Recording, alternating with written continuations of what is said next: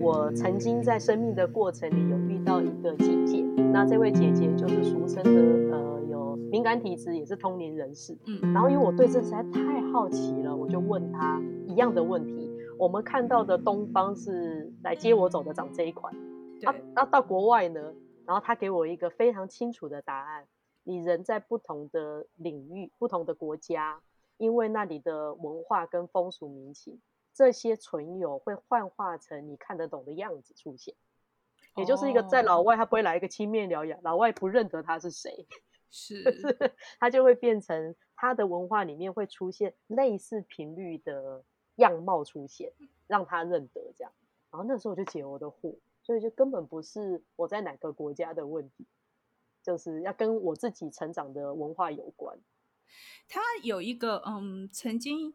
就是说有一个，就我不知道你有没有听过一种说法，就是说，比如说我们在在亚洲，好在台湾，我们就是说看到白色的，常会看到白色的光啊或什么，我们都会知道说，哦，好像是呃观音菩萨来了这样子。嗯嗯嗯。可是这个光，这个这个这个能量，这个在西方的时候，可能就是变成圣母玛利亚。对对对对，所以有这种不同的，我觉得有不同的。频道啦，你可以这样说，但是还有一个，我觉得关于你说恐，我我觉得这种恐惧这个东西，嗯，其实我我比较倾向它是历史，就是历史文化演进下来的产物。怎么说？就就比如说，比如说，呃，我们都会用恐惧说，哦，你如果这不乖，你就下地狱哦，地狱里面有什么？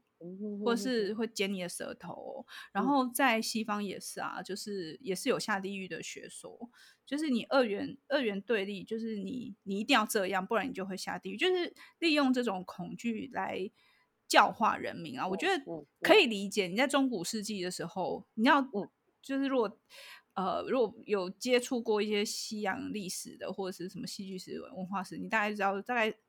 中古世纪那一千年左右，你有很多很多的知识都是透过教会传递嘛？你甚至戏剧文化其实都是在传递教义。那这样子的行为，其实他你你会发现说，他其实是利用助长你的害怕，然后来让你听话。嗯嗯，因为这个方法最有效，而且也最快。对，可是我我我就我。我这是我自己的探索，我们在探索到一个阶段的时候，你就会觉得说，这有点不太合理，因为你非黑即白，你就是你一定要选边站的时候，在某一些情况之下，有一些事情你是没办法解套的。嗯，但是前提要是我们愿意多探讨事情背后的其他可能性，才有办法认出所谓的恶缘，嗯，不然大部分的人约定俗成下来，从来没有想过恶缘啊。就是我的我妈妈或我的我我小时候会怕这个东西，可能我曾经被吓到过，然后我也不去探究吓到的背后可能是什么，所以我从此看到那个我就是拒绝，嗯、而且我还告诉我的孩子那个东西不好。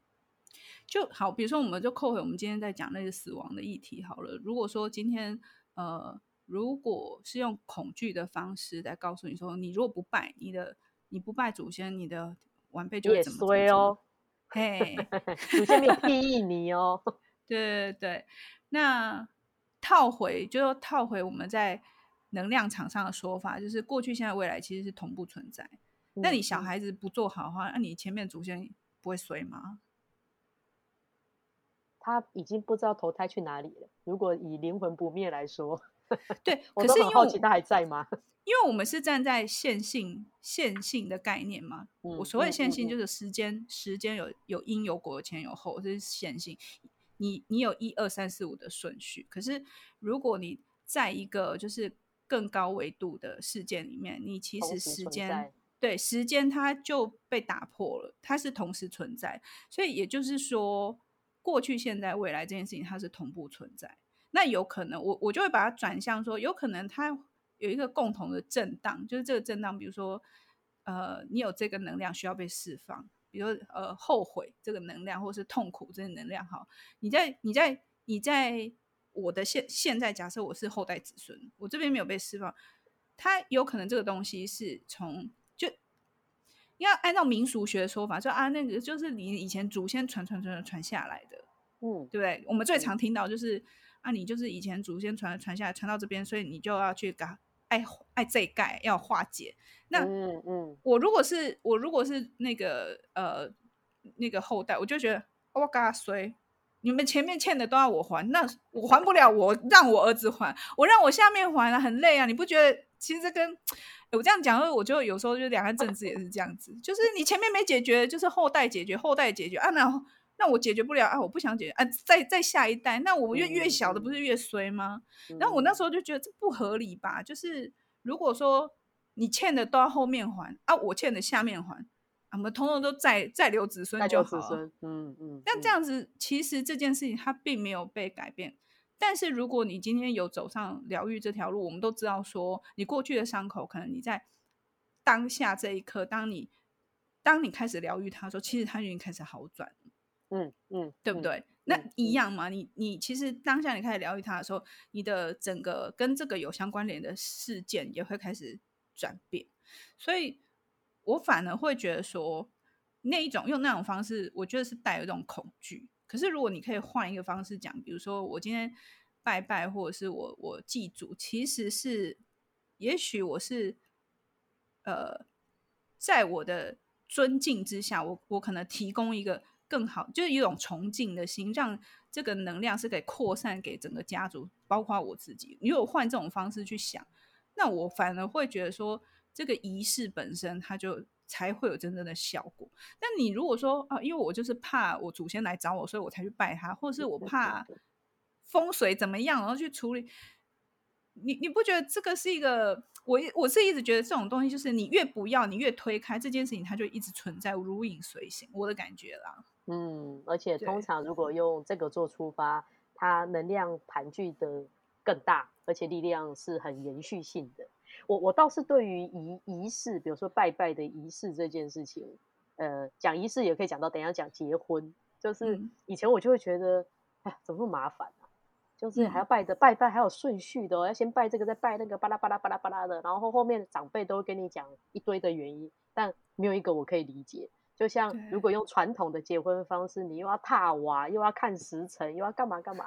然后，呃，我我自己觉得，后来觉得这件事有些有意思，是我陪一个我的死党，然后他结婚，我要从呃他早上一起来化妆开始帮他跟拍，所以我就有机会用走那种很传统式的，然后我我带着摄影机陪着他从早上化妆开始一路到嫁进门这样，然后我就突然发现那些滴滴答答的仪式好重要，因为要有那些滴滴答答的仪式。把人们的速度放慢下来，等待，把仪式放慢下来，里面有好多的在讲以后夫妻知道要怎么相处，然后怎么样的等待，然后出去你哪些责任要扛起来。他用了好多很像戏剧的桥段，让你要又要破网，又要泼水，又要干嘛。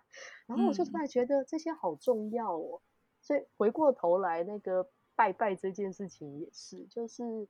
有时候会更理解，原来啊，我家不是只有我跟我爸爸妈妈，还有我的爷爷奶奶，然后我爷爷奶奶还有他上面的什么什么，然后你就看着爷爷在拜拜的每一个细节，他都要周到的时候，我们会进入到一种很专心的礼佛的样子，就是很专心的做一件事情，然后全家族一起做，然后我突然有一度会觉得好感动，就是在那个 moment 大家专注做一件事，嗯。它是一种 bonding，就是一种跟能量连接的过程。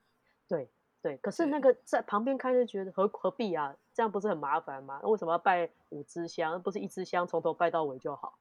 就是那些滴滴答答的来来回回，当你愿意进到那个 flow 的时候，你会发现你心会静下来，然后你会感觉到一种一体，就是哦，我是这家族的一份子哎。我的平辈都在我旁边，我那个过往的祖先在我前面，虽然我不知道他长什么样子，但是那个过程很有意思，那个仪式感。所以刚刚回应你刚刚说的恐惧，就是如果你不去怎么样怎么样，祖先就不会庇应哦。我常常觉得有的时候是过分简化，就太简化，或者是说你不知道背后的那个意义跟道理，嗯，所以你才会觉得说，呃，就是。因为你我觉得仪式的繁简跟你的意图蛮有关系。如果你意图很明确，嗯，简化的仪式还是会有作用。但你如果你只是觉得哦，我就是别人做我就跟着做，反正他们要我念我就念，你没有那个意图的时候，这件事情再繁琐都没有用。意图啊，还要看是谁跟你分享，谁跟你分享也很重要。曾经有长辈跟我说，你要为这个亲人念经哦，因为可以回向。我想到，哎，听到回向很熟悉啊，那就是帮过世的亲人祝福他。结果长辈的下一句话就是，嗯、你知道吗？有六成会回到你身上，他会有四成，所以你要多 念多念，帮你自己积福德。所以就想说哪里怪怪的。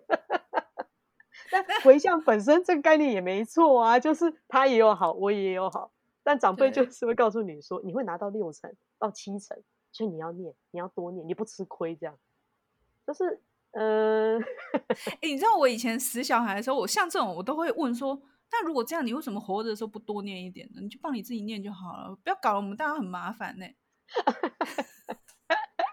再找一个对象念呐、啊，没有，我就你就念给你自己这样，念给自己。我说小在小孩子的时候，哦、在小孩子就在小孩子的时候，我都会觉得说，哦，那回向就是你自己也有那。你就先念起来，就有一种储蓄的概念，有没有储值的概念？我那时候小时候不懂嘛，你就觉得啊，你就先念啊，念你就念几遍，你储值啊，你储值这样以后也不会麻烦到别人呐、啊，这样。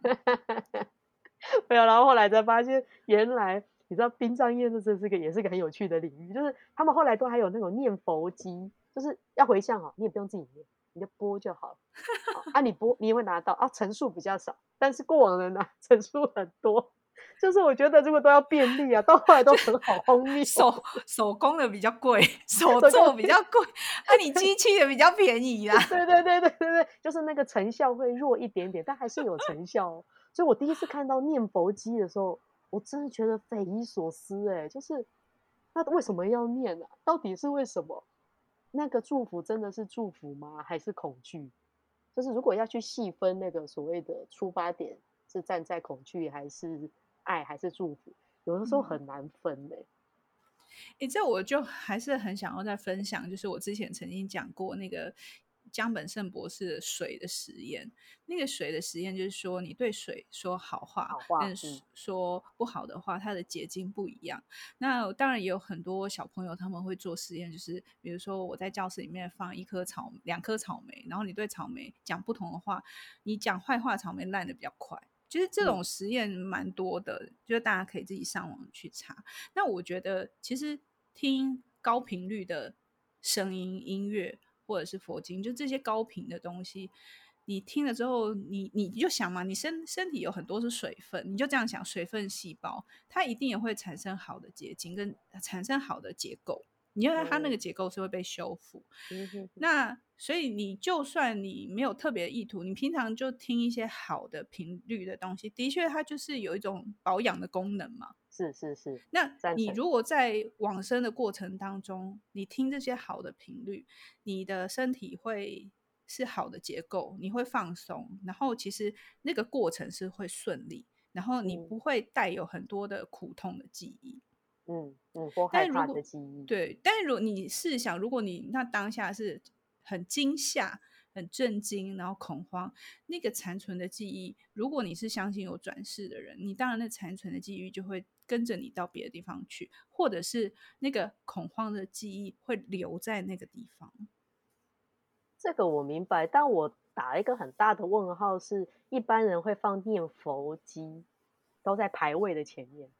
所谓的牌位就是后面也没有大体，然后牌位就是旁边也很多牌位，就是会有给人家就是还还没有办法出殡之前，不是有一段时间会放在那个嗯，对对对，然后一个空间，然后就常常看到哎旁边就会有人放念佛机，所以那你有看过这边念佛，然后那边唱诗歌的？有有有，所以我后来就觉得这可能是否给在世的人。就是依你刚刚说的，如果这些音频祝福的音频是会影响我们身体的水分子的话，其实是来探望他的家人朋友，听到这些呃高频率的音频，而他们会觉得有被安抚到，你说过往的那个已经离开的，我我不知道，因为我没有在那里过。可是我自己在那个空间，我是觉得是舒服的。嗯，我我觉得应该是这样，就是说那个排位排位比较像是一个网址。我我这样解释，哦、就是比如说我今天传送一个意念，我我比如说你很敏感，我很敏感，然后我今天说，哎，如如果我今天比如三个三个东西我放在桌上，然后我可能我要我们来玩一个游戏，就是呃，我挑一个挑，比如说我挑一个号码或者挑一个东西，然后你来猜。那如果我特别要传送这个意向给你的话，嗯、我会在那个东西上面我会加重它的意念。那所以有可能你进来之后，你会很容易。猜到我刚刚挑的东西是什么？我不知道你们有以前有没有玩过这种团康游戏，就比如一到九选一个号码，大家选一个号码，然后就那个人出去，然后进来你就猜那个号码是什么？嗯嗯，就类似这种游戏，或者是说，呃，你对某一个东西的那个，呃，比如说好，你去奶奶的房间，然后你就看到她房间里面有一个东西特别吸引你，就是那个东西上面的意念是吸引你的。那我觉得牌位有这种功能，就是如果我的家族，或是呃，我对于这个牌位，我就是我的意念就投真的就是你，你要代表你的存在。那如果真的有灵魂，或是真的有你离开的时候，你那个能量还不知道去哪里的时候，那个就是一个 link，就是一个连接的的空间。哦，懂了，懂了，懂了。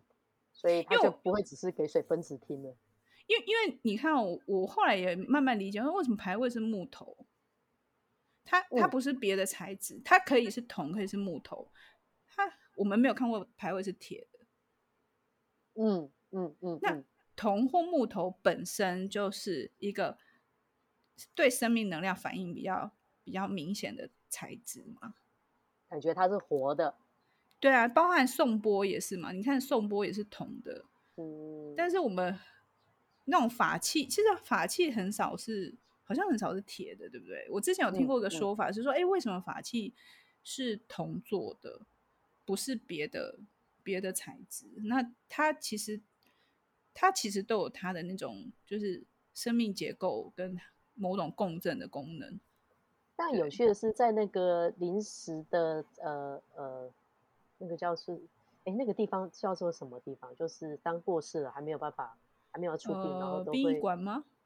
对，殡仪馆都会放一个临临时的瞻仰区，可是瞻、哦、就是让让人家上香跟跟来来探望的这样。嗯嗯嗯。他们通常都是只是纸张哎，所以对，你看纸纸也是很好附着的东西呀、啊，织品纸类。哦、你你、哦、我不知道你有没有听过说法，就是说有有一些老人家很记得家里不要铺地毯。我我不知道哦，就是这种布类纸类。织品很容易寄负能量，会吸附能量。那你看纸、木头，对啊，你你用一个一个一个，比如说古董好了，你是木头的东西，它的那个温润感啊，然后你越碰，或或是玉啊这种东西，就是你越跟它有接触，它的东西就会越越越 alive，越越越越活生生嘛。嗯哼哼哼，对。它总不会是塑胶的嘛？嗯嗯嗯，对啊，因为我本来我还不知道的时候，我就想说啊，因为最后是要一起烧掉啊，所以就用纸张的，就是到时候就因为他们到时候是连牌位都一起烧掉这样，然后我就想说，哎、啊，今天第一次听到它是一个网址，我觉得那这个就很有意思，不然我老是这样解释这么多人在那里，你知道有时候一张桌子是十个、八个，嗯、还有上下层的，那我怎么知道我到底在对谁讲话？可是如果是用网址的概念，就很像是分隔画面，然后我就就可以都都懂了。你看这些佛像，呃，你中中西都一样。你看这些佛像、这些神像，其实大部分的它的材质都是呃木头的。即便是基督教，他们不拜神像，嗯、可是他们十字架大部分也是木头做的。嗯嗯嗯，不然就是天然金属，铜啦、银呐，金子比较少，因为很比较贵。嗯嗯，对。但是我们嗯，哎，环保的话，你可以用塑胶的啊。你就是每次，而且一定不会坏，保丽龙的，啊，肯定对啊，肯定 不会坏，啊，万年不坏。嗯，对啊，而且你知道，就是你可以抹掉重画，或是或是用画画的纸张嘛，对不对？嗯嗯，对啊，对啊。可是我以前不知道，没听过这个说法之前，我都觉得可能是木头的比较有一种温度或者一种质感。那因为这个是让大家要投射很多的思念跟意念，所以它本身要有一个很有质感。如果它本身就是一个十块钱玩具店就可以买到的材质，你就会觉得这是在开玩笑吗？这是会不会太没有礼貌了一点？嗯，但是我们会说，你看这个东西有温度，嗯，其实我们会用这个形容表示我，你知道有温度这件事情，它就活的。欸，对耶。对不对？如果它今天是冷冰冰的东西，它基本上是死掉的。嗯，我不会说一个塑胶的东西有温度。嗯，就跟它实际的温度是没有关系，它是一种感觉。对，对哦，对。然后像比如说，我们会形容，呃，比如说我之前有朋友说，哎，那个这个科技艺术作品很有温度，但是为什么？因为我们觉得科技艺术是冷的，可是他把它弄得很很有人人味，很很有温度，是很温暖的。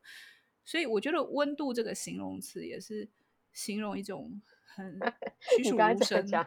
我突然又跳到另外一个，我前我前一阵这几天在家对于性爱机器人，我觉得这个东西实在太有意思了。嗯、然后呢，就看纪录片啊什么的，然后我就发现，哎，当它是机器人的时候，或者是讲矽胶娃娃好了，嗯，就是那个情趣用品店矽胶娃，现在都已经做到是那个摸起来跟皮肤是一样的，然后嘴唇、器官，然后我就想说，那这是一种温度吗？也是哎、欸，因为触感你会瞬间大脑会连接到，你真的好像摸到一个人，而不会觉得它只是一个按摩棒，不会觉得它只是一个泄欲的对象。当它越做越漂亮，然后当它又可以跟你对话的时候，我觉得很有意思。就有曾经科学家说，二零五零年应该就会有国家同意人跟机器人可以结婚。这很酷哎、欸，这很酷哎、欸，但是可可以想象哎、欸，当 AI 越来越速度越来越快的时候，性这件事情又不是大家台面上可以可以讨论的，嗯、那这个就给大家很多可以发展、跟好奇、跟探索的空间。当然就是两两边的两边吵翻天呐，因为那有可能就两个机器人结婚之类的吗？我觉得是人去投射 AI 比较多，AI 应该不太会去投射人，因为是人会需要有那个感情跟连接。对。可是机器人基本上就是执行、执行、执行，然后它会一直进化、一直进化，所以它可以猜得出。你知道那个我看了一个纪录片里面，它甚至你可以设定，我现在要对话的这一个机器人，它的个性是要比较狂野的。啊，还是比较比较内敛害羞的，所以你跟他在对话，在调情的时候，对剧码就会完全不同。你不觉得很有意思吗？我我曾经有一个朋友转寄给我一个影片，那个影片不知道他们也是从哪网络上转载下来。那个影片是讲的是一群男生，然后但是就是抄着他，因为他简体字啊，但我猜应该是在中国，然后就有个性爱展，就性呃。呃，类似就是性爱展，然后就一群阿贝这样子，然后就就到一个摊摊位，然后就有一个女生，就就像你讲那种那个那什么性爱娃娃，然后真的栩栩如生，而且它有很多的样貌可以选，其中有一款是范范冰冰。然后呢，然后我就听到旁边有人在介绍，他说：“你摸摸摸摸摸摸看，摸摸看。”然后就就有一个男生，那因为因为可能就是拍的那个人旁边，所以我只看到那个手伸出去，我没看到人。那手伸出去，他就伸到他的那个胸部上，就这样。嗯嗯、一开始怕怕，捏了两下之后，他说：“哎，好真啊！”就用力给他捏下去。嗯、然后他们就逛逛逛到下一摊，下一摊呢是一一样坐在椅子上，腿开开的。他就讲你摸摸你摸摸这样子，嗯嗯嗯、然后那个男生就手就从他双腿中间就靠进去这样子，这样一直靠一直靠，嗯、而且他不是只有碰一下，他是一直碰一直碰。然后你知道我那个看完之后，我我我真的那当下我觉得很不舒服，对，很不舒服。就是他们大大家会讨论的就是是否把女性给物化了，把女性物化，然后所以当这个当这样子开始变成大家都可以接受的时候，怎么？你怎么去尊重你在呃两性关系？你要怎么做尊重？因为当他又做的如此栩栩如生的时候，今天物化我们讨论都是女性，我们也可以物化男性啊。你知道吗？看到小哎、嗯，看到他弟弟，然后就觉得、欸、真的是这样子吗？然后就求求求求嘞，就是 一样啊。其实其实物化这个，一旦他跟机器人做连接，这也是很多学者会很就是要要极力说这件事情完全不能被合法化，或者是、嗯、对，因为这是太危险的。因为当你你在家里面有很多的性爱娃娃，然后你爱怎样都怎样的时候，你怎么回去两性之间的和平共处？怎么样沟通？我看了那个，嗯，我看了那个纪录片，他去采访拥有这些娃娃的，很有趣的共通性都是在两性的这个经验里面受过很多很多的伤，嗯，然后他便不敢再去尝试了，嗯，所以他回到一个他可以控制的小世界里，他觉得他得到了爱，所以我其实纪录片看着看着，我也在想说。哦，难道这这样不好吗？他已经受这么重的伤了，今天他也没有犯到别人，因为这样子他好像不会去伤害到别人，他只要跟这个小世界里的小人物一起。对对，那你说他的快乐就是扭曲的吗？是我我持保留哎，所以回到刚刚讲的二元，就有的时候一直探讨，我们一往下深入探讨的时候。你就那个二元就会越来越模糊，嗯，但是反而那个探讨有另外一个层面的重要是让我们理解我们本来我觉得呃那个我没办法接受。的，站在那个角度去看，原来他也有他的故事，他也有他为什么走上这一条路，所以你知道 Netflix 上也有一个纪录片是我是杀人犯，他连续采访了十个还是十二个杀人犯。每一个背后的故事，因为你乍看你都觉得他们就是你知道吗？可恶至极这样，真的就是你为了赶快离开这个世界好了。对。可是每一个人故事你看完，我我不知道我能不能判他，我我有没有那个资格说你离开这个世界好了？嗯。因为都受好重的伤，然后都希望渴望爱，但是得不到，然后一直欺压，一直欺压，或者是被制度边缘种种。所以，对，就有时候。讨论往下讨论，发现好像没有什么是一定的绝对，可是更多时候是更，我觉得更多的理解是反而是更重要的。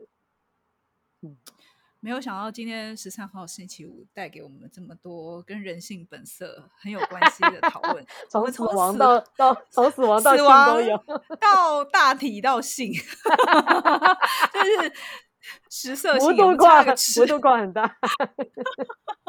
大家就来聊聊吃哈，真的真的真的真的好嘞！希望各位听众朋友呢，如果喜欢我们的节目呢，欢迎到我们的那个 podcast 呃里面，我们有个选项哦，可以请我们喝杯咖啡，然后也可以到我们的 Instagram 跟我们的 Facebook 留言给我们分享你的心得。那我们今天就到这边喽，谢谢大家，大家拜拜，拜拜，拜拜。